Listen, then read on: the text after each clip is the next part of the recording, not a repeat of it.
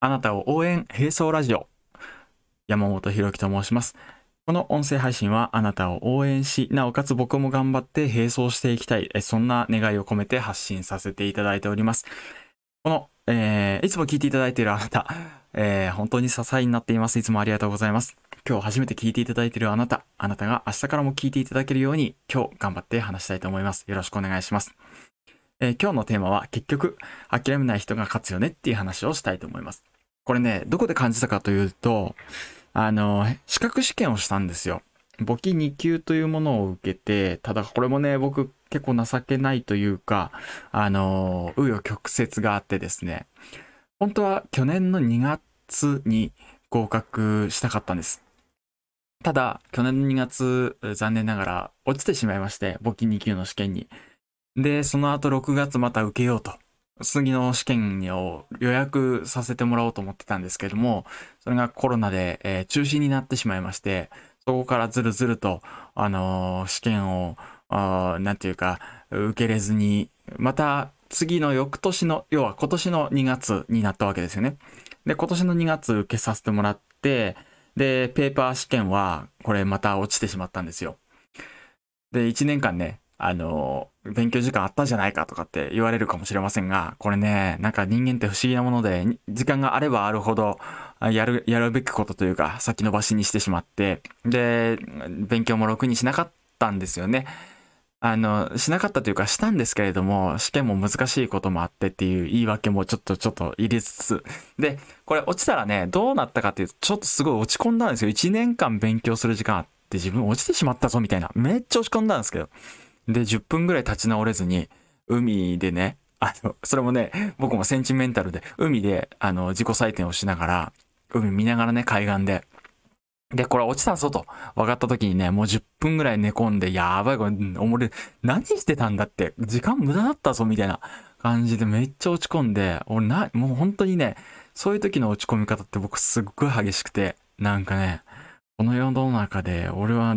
一番こう勉強できないやつなんじゃねえか無能だなみたいなそんな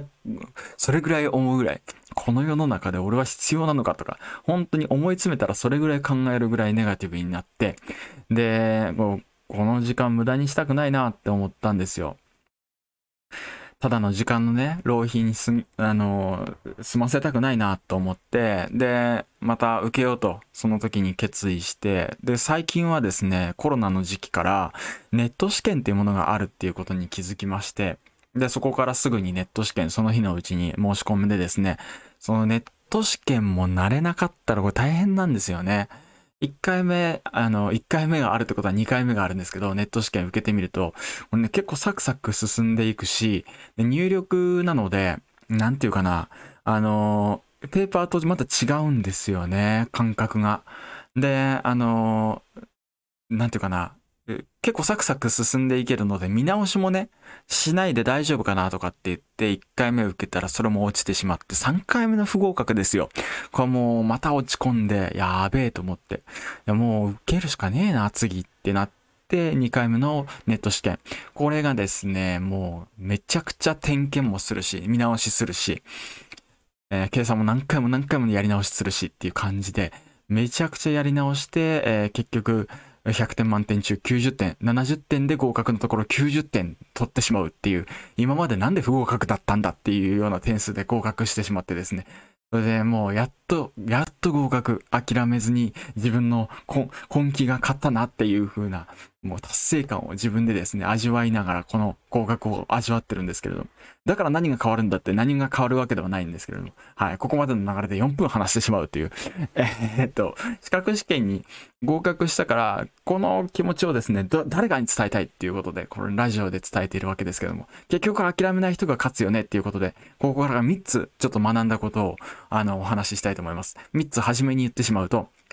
1つ目は、勝つって何？誰に勝つの？っていう話。2つ目は、何回トライできるの？っていう話。3回目は、負けてもいいところもあるよねっていう話です。えー、一つ目の勝つって何？誰に勝つのっていう話です。えー、この勝つって何？誰に勝つのっていう話。これはですね、諦めないっていうことの中にも、えー、誰に勝つのか明らかにしようねっていう話があると思うんです。例えば、え、相手がね、人であれば、これは、あの、トーナメントの勝負とか、え、リーグ戦の勝負とかになってくると思うんですよね。誰かに、誰かが負けて誰かが勝つみたいな、そんな構造だったら絶対にそこ勝たなきゃいけないよねって、そこに集中しなきゃいけないよね、みたいな、えー、例えば資格だったら全員が勝つってことも中には可能なわけですよね。70点以上取れば全員が合格ってなっていれば、これは出題者に勝つっていうことができればですね、全員が勝つってこともできるわけですよ。えー、挑む人が全員勝つってこともできるわけです。えー、だから何に勝つの誰に勝つのどこがゴールなのっていうことを決める。最初に決めるってことが大切かなと思います。で、これが曖昧だと、どこまで行っても勝てないみたいな。俺はやったのかやってないのか、これ達成したのか達成してないのかわかんねえみたいな感じになっちゃいがちですよね。えー、さ、一つ目のポイントは、勝つって何？誰に勝つの？っていうことを明らかにした方がいいよねって話をしました。2回目です。えー、2つ目です。何回トライできるのっていう話です。えー、これはですね、簿記は1、1年に3回トライできたんですけど、ネット試験が導入されて1年に何回でもトライできるようになったわけです。えー、毎日トライするっていうことも、なんていうか実質的には可能なわけですよね。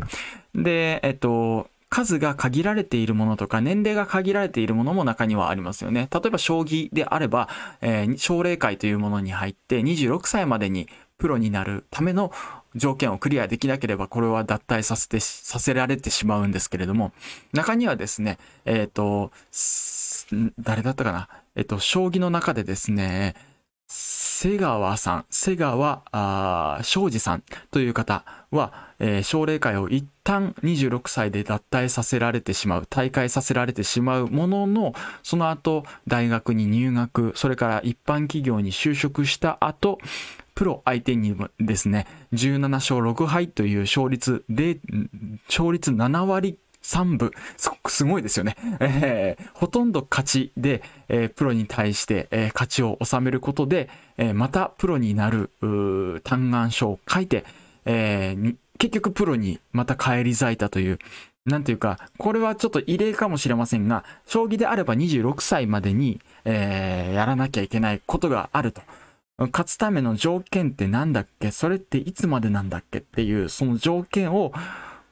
細かく細かく分解していくってことが大切なのかなと思います。そして、それがもし叶わなかったとしても、諦めなければ、もしかしたら、あの、諦めなければというか、それを楽しんで続けていれば、もしかしたら、その後、チャンスが来るかもしれないということですよね。えー、本能の赴くままに楽しければ続ければいいし、えー、やめたければやめればいいしっていうことだと思うんです。やめないことが、あの、勝つことにつながるかって言ったら自分の一番目に言った誰に勝つんだっけ？何に勝つんだっけっていうこと、えー、ここがはっきりしていれば負けていいところもあるよねっていうのが3つ目です。えー、ここまでをまとめると、えー、勝つって何？誰に勝つの？っていうことを明らかにするっていうのが一つ目。二つ目は何回トライできるのっていうことを明らかにするってことが二つ目。えー、三つ目は負けてもいいところもあるよねっていうこと。この負けてもいいよねっていうところ。何でもかんでも僕、あの、続けりゃ勝てるっていうことではないと思うんですよね。えー、負けてもいいところを明らかにするから集中できるというか、ここは負けてもいいよね。だけど、ここは絶対勝たなきゃいけないよねっていうことを明らかにしたいね。そんな話をさせていただきました。えー、今日は結局諦めない人が勝つよねっていう話の中で3つ。勝つって何？誰に勝つのっていう話。2つ目は何回トライできるのっていう話。3つ目は負けてもいいところもあるよねっていう話をさせていただきました。あなたと、あなたを応援並走ラジオいかがだったでしょうか？また明日。バイバイ。